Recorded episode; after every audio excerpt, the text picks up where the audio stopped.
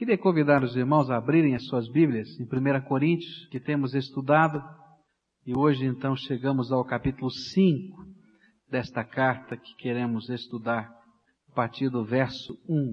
1 Coríntios capítulo 5 diz assim a palavra do Senhor. Geralmente se ouve que há entre vós imoralidade, e tal imoralidade que nem mesmo entre os gentios se vê, a ponto de haver quem vive com a mulher de seu pai. E vós estáis inchados, e nem ao menos pranteastes, para que fosse tirado do vosso meio quem praticou esse mal. Eu, na verdade, ainda que ausente no corpo, mas presente no espírito, já julguei como se estivesse presente aquele que cometeu este ultraje. Em nome de nosso Senhor Jesus, congregados vós e o meu espírito, pelo poder de nosso Senhor Jesus, seja entregue a Satanás para a destruição da carne, para que o espírito seja salvo no dia do Senhor Jesus. Não é boa a vossa jactância. Não sabeis que um pouco de fermento leveda a massa toda? Expurgai o fermento velho, para que sejais massa nova, assim como sois sem fermento, porque Cristo, nossa Páscoa, já foi sacrificado. Pelo que celebremos a festa, não com o fermento velho, nem com o fermento da malícia e da corrupção, mas com os ázimos da sinceridade e da verdade. Já por carta vos escrevi que não vos comunicasseis com os que se prostituem. Com isto não me referia à comunicação em geral com os devassos deste mundo, ou com os avarentos, ou com os roubadores, ou com os idólatras, porque então vos seria necessário sair do mundo. Mas agora vos escrevo que não vos comuniqueis com aquele que, dizendo-se irmão, for devasso, avarento, idólatra, ou maldizente, ou beberrão, ou roubador, com esse tal nem sequer comais. Pois que me importa julgar os que estão de fora? Não julgais vós os que estão de dentro, mas Deus julga os que estão de fora. Tirai esse iníquo do meio de vós. Vamos orar ao Senhor. Pai querido, dá-nos a graça do Teu Espírito Santo. Esse é um trecho da Bíblia tão pesado, tão forte, tão contundente em palavras, Senhor mas que representa, Senhor, o zelo da tua santidade. E nesta hora, Senhor, pedimos que o teu Espírito esteja tirando dos nossos olhos toda e qualquer venda espiritual que possa existir, de tal maneira que enxerguemos aquilo que tu queres que estejamos vendo, mas que de uma maneira muito especial o Senhor esteja falando ao nosso coração. Que acima de tudo possamos perceber a tua presença, que possamos perceber, Senhor, a tua direção, que possamos perceber o toque do Senhor na vida da igreja e na vida das pessoas. Fala conosco, Senhor, clamamos e oramos no nome precioso de Jesus. Amém, Senhor. Amém. Temos estudado o livro de Coríntios e já percebemos que o grande problema desta igreja de Corinto era a sua atitude carnal, a sua maneira de viver a vida cristã, não na força do Espírito Santo de Deus, mas na força da natureza humana, do jeito de ser do homem, que a Bíblia vai chamar de natureza carnal. E essa atitude então era vista, percebida no seio desta igreja por uma série de situações que a igreja estava vivendo. Era uma igreja que tinha divisões no meio dela. Uma igreja que estava toda fragmentada em opiniões, em ideias, em teologias, em partidos, em lideranças, e não havia unidade no Espírito de Deus na igreja. Era uma igreja que estava cheia de orgulho, era uma igreja muito grande, muito forte, que tinha uma penetração de proeminência no contexto social em que estava inserida. E isso fazia com que as pessoas tivessem muito orgulho. Mas na verdade o Senhor estava quebrantando aquela igreja e fazendo-a perceber que existiam coisas no seu meio que não eram motivo algum de orgulho, mas antes era motivo de luto e tristeza. E esse, essa carnalidade agora, é apresentada na forma de um problema concreto que a igreja estava vivendo e que refletia uma atitude de coração. O apóstolo Paulo vai dizer claramente que havia imoralidade no meio desta igreja. Ele vai tratar de um homem, de uma situação concreta, e ali então vai proferir algumas admoestações firmes com relação a este problema, para que aquela igreja pudesse experimentar o que é uma verdadeira espiritualidade, uma verdadeira santidade no meio dela. Nosso objetivo é acompanhar aquilo que o apóstolo Paulo falou, estas admoestações, tentar entender aquilo que Paulo estava ensinando à igreja e tentar contextualizar para a gente. Um dos problemas do mundo moderno é imoralidade. E o pior é que o cosmos, essa, esse mundo em que a gente está inserido de modo geral, esse pensamento que envolve a nossa vida, essa atitude geral que está lá no meio nossa, da nossa comunidade maior, a nossa sociedade, tem feito uma pressão tão grande que às vezes nós vamos perdendo o senso daquilo que é honesto, justo e verdadeiro. Eu acho que uma das grandes filosofias dos dias de hoje, que tem de uma maneira sorrateira entrado nas nossas mentes, é a filosofia de que tudo é relativo. Tudo é mais ou menos. Tudo depende. Isso pode ser errado, na verdade é errado, mas depende das circunstâncias, depende do que está acontecendo. E a gente vai percebendo essa pressão que o mundo vai fazendo, que a maneira de pensar do mundo vai colocando sobre todas as pessoas. E quando a gente começa a pensar sobre o que é justo e o que é injusto, sobre o que é certo e o que é errado, sobre o que é honesto ou o que não é honesto, aquilo que é santo e que não é santo. A tentação que a gente tem é dizer depende. Depende das circunstâncias. Depende dos problemas. Só que a Bíblia vai dizer para a gente que não depende não. Que a palavra de Deus e que o próprio Deus da palavra tem valores e critérios que são imutáveis. Deus não é mais ou menos santo, nem depende de nada para ser santo. Ele continua na sua posição e ele quer dizer para a gente o que significa ser justo, ser honesto, ser decente, ser uma pessoa de bem, não segundo os parâmetros que estão ao nosso redor, mas segundo os parâmetros dele, que são perfeitos e não foram corrompidos. É disso que Paulo vai falar sobre parâmetros que são perfeitos e que não são corrompidos. E que ele começa a olhar para dentro da igreja e percebe que começam a ser corrompidos valores na maneira de a gente enxergar as circunstâncias da vida. Os primeiros dois versículos, então, na admoestação de Paulo, vão nos apresentar os problemas que a igreja estava vivendo. Quando a gente lê aqui, a gente imagina que só tem um problema, mas tem dois tem um problema específico de imoralidade e tem um problema específico na atitude da igreja em olhar a imoralidade. Versículos 1 e 2 diz assim, está com a sua Bíblia aberta, vai acompanhando que a gente vai lendo e explicando. Geralmente se ouve que há entre vós imoralidade. Palavra imoralidade que está aqui é, na língua grega, uma palavra muito ampla, porneia. É uma palavra que significa qualquer ato sexual que transgride a norma cristã, ou seja, todo relacionamento sexual pré-marital, extraconjugal, ou mesmo aqueles que são contrários à lei da natureza de Deus. Está envolvido aqui o sexo antes do casamento, está envolvido aqui o sexo fora do casamento em qualquer circunstância, está envolvido aqui toda forma de aberração sexual, desde o homossexualismo, porque a Bíblia vai tratá-lo como aberração sexual, não é outra coisa, ou qualquer outra coisa nojenta que envolva aquilo que a Bíblia lá no Velho Testamento chamava de abominação, porque é alguma coisa que Deus olha e diz: não tenho prazer nenhum em perceber isso no meio do meu povo. Ele diz o seguinte: olha, eu estou olhando para a minha igreja e a gente está ouvindo que existe isso, imoralidade no meio da igreja. E aí vem aquela, aquele sentimento do apóstolo Paulo: olha, um negócio tão, tão pesado que a gente não pode acreditar. É alguma coisa que a própria sociedade condena.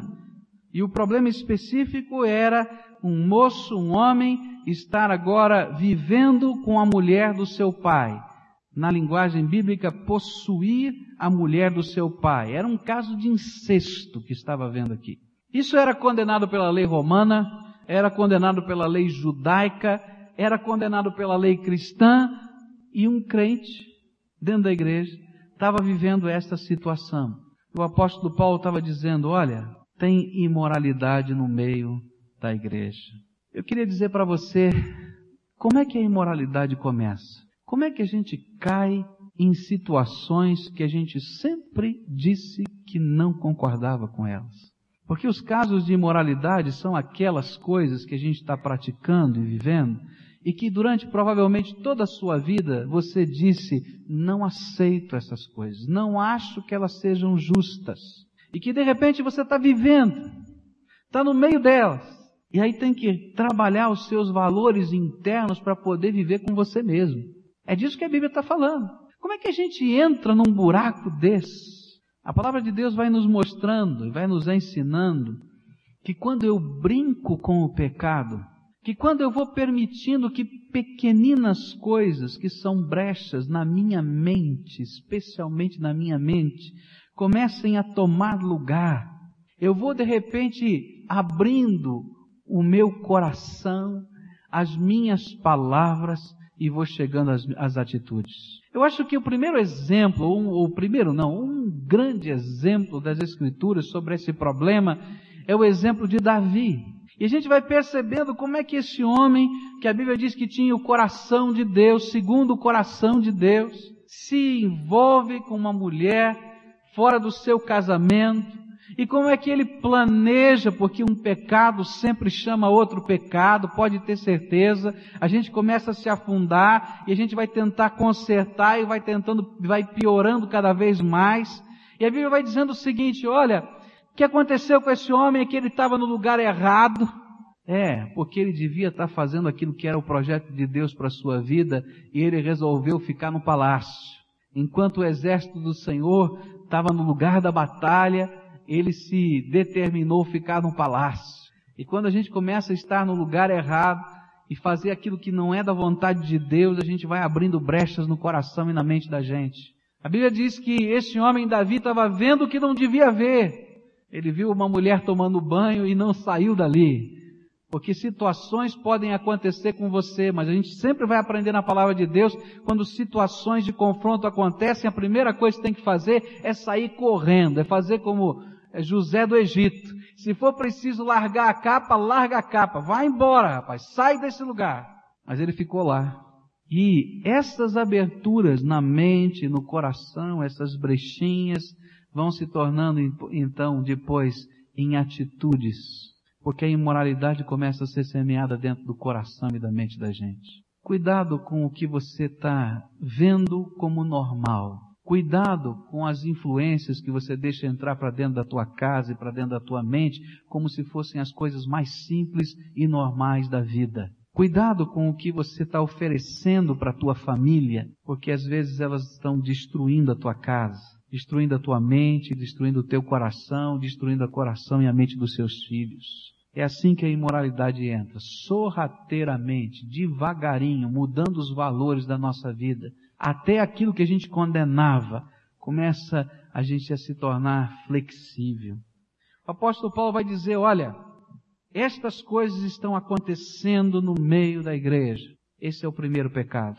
O segundo pecado agora é o pecado da igreja. O apóstolo Paulo vai dizer que esses homens, apesar disso, estavam tão cheios de orgulho que não viam o que estava acontecendo. Diz assim o versículo 2: E vós estáis inchados, e nem ao menos pranteastes, para que fosse tirado do vosso meio quem praticou esse mal. O que ele está dizendo é que o orgulho dessa igreja era tão grande quanto a eles mesmos, quanto a postura deles, a visão de vida, a capacidade de deles gerirem situações que eles estavam cegos quanto aos problemas que estavam inseridos no meio deles. A igreja não estava atenta aos problemas dela, aos verdadeiros problemas da igreja. Meus queridos, essa é uma grande tentação de Satanás.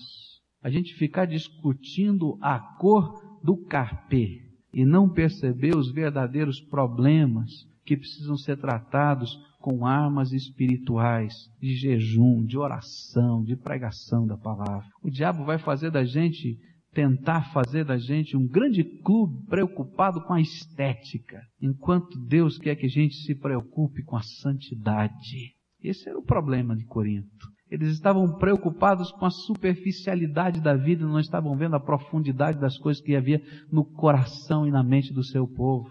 Diz ainda o apóstolo Paulo que eles deveriam ter planteado. E a ideia é que o pecado da igreja era uma falta de luto, de tristeza, de quebrantamento espiritual.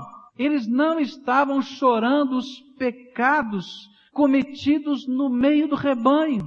O que a palavra de Deus está dizendo é o seguinte: quando existe pecado no meio do povo de Deus, e quando existe problema, dificuldade, angústia, barreira, e às vezes até por dureza de coração, a atitude da igreja deve ser chorar diante de Deus prantear diante de Deus e dizer: Senhor, tenha misericórdia desse povo, Senhor, tenha misericórdia dessa nação, Senhor, tenha misericórdia deste problema. A gente identificar, discernir e usar as armas do Espírito para que haja transformação e salvação. Quando Deus falou a respeito do povo de Israel, e uma nação que se afastava completamente diante do, de diante do Senhor por causa do seu pecado, e quando Deus, no livro de Ezequiel, fala dessa nação que vivia imoralidade de toda forma, até dentro do templo, ele faz uma advertência que vale, valeu para aquele povo e que vale para a gente. Que Deus estava procurando as pessoas que se colocariam no meio da brecha, das rachaduras, das muralhas de Jerusalém, para que estivessem diante de Deus a favor desse povo, dizendo: Senhor, tenha misericórdia e transforma e quebranta e faz diferença, porque nós não aceitamos, não concordamos, mas pedimos, Senhor, faz o que a gente não pode fazer. E Paulo está dizendo: não estou vendo essa atitude no meio desta igreja. Eles não estão chorando, os soldados de Jesus que estão tombando no meio das suas fileiras. Estão vendo tudo isso com muita naturalidade. A demonstração de Paulo era, primeiro, homem, que não tem o nome dele aqui. Acorde, caia a venda, porque não existe maneira de você viver uma vida cristã genuína em imoralidade. Deus não abençoa pecado. Quero dizer uma coisa para você. Se você está vivendo esse pecado, uma grande tentação de Satanás, se você está vivendo em adultério, se você está vivendo em prostituição ou qualquer coisa, é lançar para você uma dúvida sobre a vontade de Deus. Ah, qual será a vontade de Deus? Deus conhece o meu sofrimento. Deus sabe de todas as coisas. Eu estou orando para que Deus me revele a sua vontade. Se é da vontade de Deus que eu fique com a minha esposa ou que eu saia de casa. Eu já ouvi isso muitas vezes, por isso estou falando aqui. Mas quero dizer para você que não existe vontade de Deus que contrarie a palavra que ele já proferiu nas Escrituras.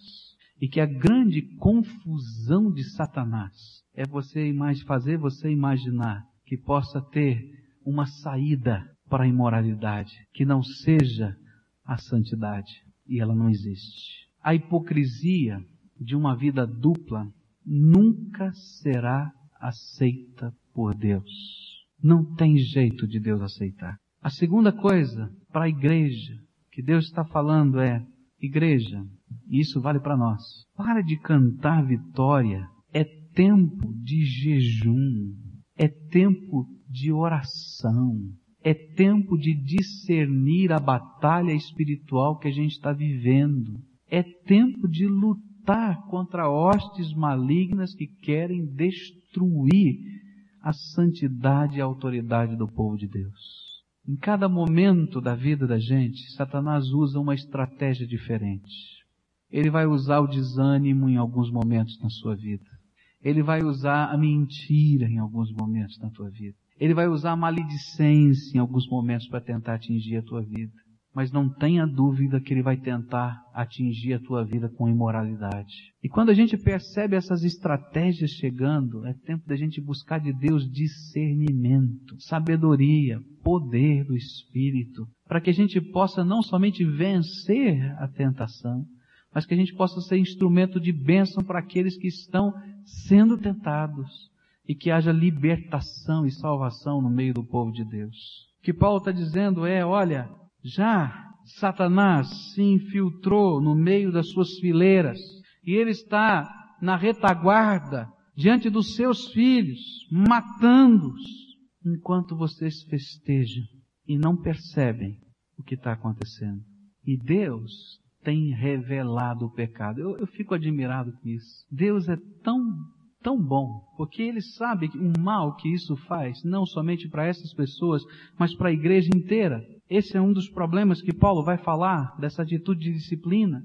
E ele então revela pecado. E eu quero dizer uma coisa para você: se você está escondendo o teu pecado, você pode tentar esconder de quem você quiser, Deus já conhece, mas tem mais. Na tentativa de quebrantar o teu coração e movê-lo ao arrependimento, tudo que você está fazendo escondido, Deus vai demonstrar as claras. E não pense você que você vai conseguir enrolar por muito tempo. Porque nesse processo, Deus está contra você. E não tem como você ganhar. Mas eu quero dizer para você, Deus não abençoa a imoralidade. A palavra de Deus vai dizer que era necessário tomar uma atitude emergente. Versículos 3 a 5 dizem assim: E eu, na verdade, ainda que ausente no corpo, mas presente no espírito, já julguei como se estivesse presente aquele que cometeu este ultraje. E em nome de nosso Senhor Jesus, congregados vós e o meu espírito, pelo poder de nosso Senhor Jesus, seja entregue a Satanás para a destruição da carne, para que o espírito seja salvo no dia do Senhor Jesus. Esse é um texto fortíssimo das Escrituras. Mas ele precisa estar nas Escrituras para que a gente possa entender o que, que a rebeldia de coração e a dureza de coração faz. Antes que chegue esse dia, Deus já trabalhou com certeza o seu coração. Deus vai ter trabalhado de uma maneira suave quando pelo seu Espírito Santo ele vai demonstrar tristeza. A palavra de Deus diz que quando nós estamos em pecado, o Espírito Santo de Deus se entristece. E a tristeza do Espírito Santo vai estar no teu coração, na forma de uma insatisfação. E sabe o que acontece? Quando a gente tem uma experiência com Jesus e está em pecado, é que a gente não está bem em nenhum lugar.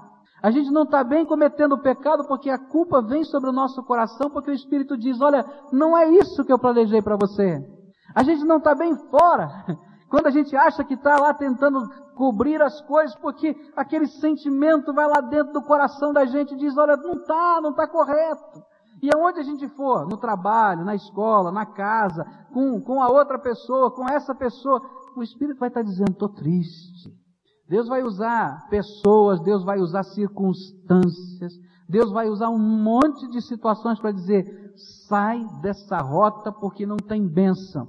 Agora, quando o nosso coração se endurece, então Deus quer que a sua igreja esteja pedindo que Deus retire toda a proteção espiritual sobre aquela vida e que caia sobre essa vida uma maldição. Isso está numa linguagem do Velho Testamento muito forte, que vai aparecer lá em Levítico, capítulo 20, versículo 6, e vai aparecer também no livro de Deuteronômio, capítulo 28, de 15 até 68, onde Levítico 26 diz assim: Quanto àquele que se voltar para os que consultam os mortos e para os feiticeiros, prostituindo-se após eles, porei o meu rosto contra aquele homem e o estiparei do meio do seu povo. Quando eu não sou mais o teu Deus, quando você não quer que a minha graça, a minha santidade esteja sobre a tua vida, e você quer viver em rebeldia, eu luto contra você. É isso que Deus está falando. Se você olhar Deuteronômio 28, versículos 15 em diante, ele fala de uma cerimônia, que era a cerimônia de exclusão. Quando alguém entrava em rebeldia com a palavra de Deus, com a vontade de Deus, com o povo de Deus, e não aceitava ser movido a uma nova atitude de vida que envolvesse abandono do erro, então havia uma atitude de exclusão. Eu vou começar essa leitura e vou parar. Diz assim a partir do verso 15: Se porém não ouvires a voz do Senhor teu Deus, se não cuidares em cumprir todos os seus mandamentos e os seus estatutos que eu hoje te ordeno, virão sobre ti todas estas maldições e te alcançarão. E aí vem: Maldito serás na cidade, e maldito serás no campo, maldito o teu cesto e a tua amassadeira, maldito o fruto do teu ventre e o fruto do teu solo. E aí vai. E quando alguém era excluído do meio do povo de Israel, a nação recitava esse texto. O que Paulo está dizendo é: Deus não abençoa pecado. Ele não tem pacto com o pecado. Ele não pode permitir a rebeldia no teu coração, porque senão isso seria destruição tua. E então esse texto está dizendo o que a igreja deve fazer. Quando alguém é desligado do rol de membros, ou disciplinado, ou excluído do rol de membros, ele não saiu de uma agremiação como um clube. Que você entra e sai, sou adepto, não sou adepto, quero fazer parte, não quero fazer parte. Existe alguma coisa muito maior por, dentro, por trás. E às vezes a gente não está entendendo o que tem por trás. O que está acontecendo não é simplesmente para a honra da comunidade ser preservada. Não. É um ato espiritual que tem a ver com a vida daquele que está em pecado e não quer se arrepender. Porque a Bíblia ensina que para chegar nesse ponto tem que alguém falar com você e dizer, olha meu irmão, você está em pecado, não é assim o teu caminho, lutar com a tua vida. E se o teu coração continua rebelde no sentido de endurecido e não querer mudar de vida, vai um grupo de pessoas, irmãos, e dizer, nós estamos orando por você, mas não é esse o projeto de Deus para você, e você continua rebelde. Aí chega a igreja diante de você e diz, olha meu irmão, não é assim o jeito de viver. E você diz, eu não vou mudar de vida então você vai ser agora colocado sob a influência do maligno. Essa é a verdade. Senhor, retira toda a proteção. Senhor, retira toda a benção. Senhor, retira toda a cerca que tem em volta. E pode ter certeza que em volta da tua vida tem uma cerca da graça de Deus. E agora você está sob a tua sorte. E toda, todo o requisito do diabo sobre a tua vida tem a aprovação dizendo: você tem liberdade, Satanás. Pode fazer o que você quiser com essa vida, só não mexe com o espírito dele. É isso que significa a exclusão. E o grande objetivo que Deus tem nesse processo, porque Deus é Deus de amor, é que essa pessoa seja salva. Está aqui na Bíblia. Para que essa pessoa até o último dia seja salva. Tem coisas que a gente não enxerga, tem coisas que a gente não quer ver, tem coisas que a gente não quer ouvir, tem coisas que as pessoas falam, que Deus fala, que a vida fala, e a gente não quer perceber. Então Deus retira toda a proteção. E você vai receber alguns tipos de ataque que você nunca imaginou que receberia. Isso é palavra de Deus. É palavra de Deus. E o objetivo disso é que você possa ser salvo. Esse não é um ato do pastor, nem da liderança. É um ato da congregação.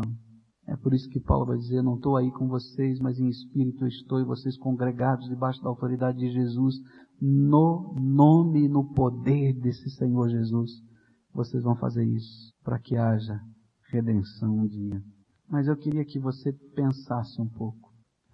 Existe uma cosmovisão permissiva, extremamente flexível, que está entrando dentro da minha casa e dentro da tua casa e a semelhança dos coríntios, às vezes a gente sofre a tentação de imaginar que é uma pessoa muito evoluída, muito inteligente, muito capaz de lidar com qualquer coisa.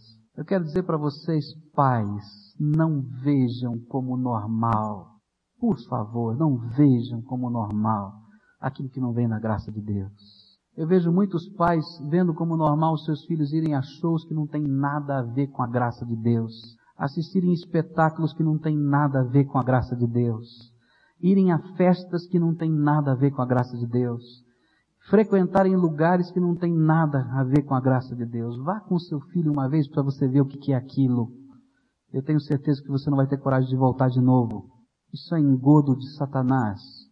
E o que vai te fazer sofrer daqui a pouco. Vai sofrer. Você vai sofrer. Porque quando os nossos queridos estão debaixo dessa desgraça, nós sofremos juntos. Não vejam, por favor, como normal essa filosofia permissiva desse mundo, porque ela só tem destruído. Quando o pecado entra dentro da nossa casa, não tem nada de alegre. O pecado destrói, o pecado angustia, o pecado arrasa, o pecado faz com que a vida da gente fique amarga. Pode parecer que não, e é o primeiro momento Satanás vai dizer para você que você é um cara muito evoluído, mas esse é um engodo do diabo que Deus está pedindo para a gente, como igreja agora, é discernir esse tempo. O povo de Israel estava caminhando em direção à terra prometida. E Balaão foi chamado para amaldiçoar esse povo. E ele disse: Não posso com essa gente, porque a proteção de Deus está sobre eles. Não tem maldição que pegue. Mas ele cochichou no ouvido do rei e disse assim: Tem duas coisas que você pode fazer. E se acontecer isso no meio do povo, você não precisa nem pedir maldição nenhuma, porque o Deus deles já amaldiçoa. O que, que é? Entra com imoralidade no meio desse povo. E entra com idolatria. E você vai ver a desgraça desse povo. O diabo está usando essas mesmas armas no dia de hoje. E está entrando pela porta da cozinha da tua casa. Da minha casa. E o que Deus quer é que a gente abra os olhos e tenha uma atitude de pranto, de choro, de discernimento, de batalha espiritual e não de normalidade. A gente não pode se conformar com nada disso, a gente tem que lutar contra isso. E mais, meu querido amigo, meu querido irmão, se isso que estou pregando tem a ver com a tua vida, então é tempo de quebrantamento é tempo de arrependimento. Não é tempo de lágrima apenas, é tempo de atitude. É tempo de rompimento. A palavra de Deus vai estar chacoalhando a tua vida hoje. Você é capaz de chorar comigo, sair daqui e continuar na mesma situação de vida.